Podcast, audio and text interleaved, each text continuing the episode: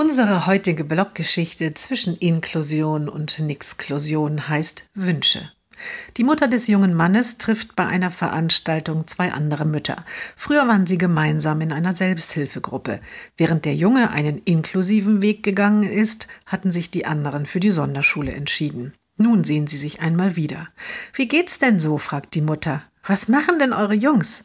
Die sind zusammen in der Werkstatt für Menschen mit Behinderte berichtet die eine Mutter. Sie kennen da viele andere, die früher auch in ihrer Schule waren, und sie waren dort schon im Praktikum.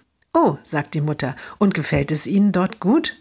Ach, antwortet die andere Mutter, das ist doch gar nicht die Frage. Die Frage ist doch, was Sie hätten anderes machen können.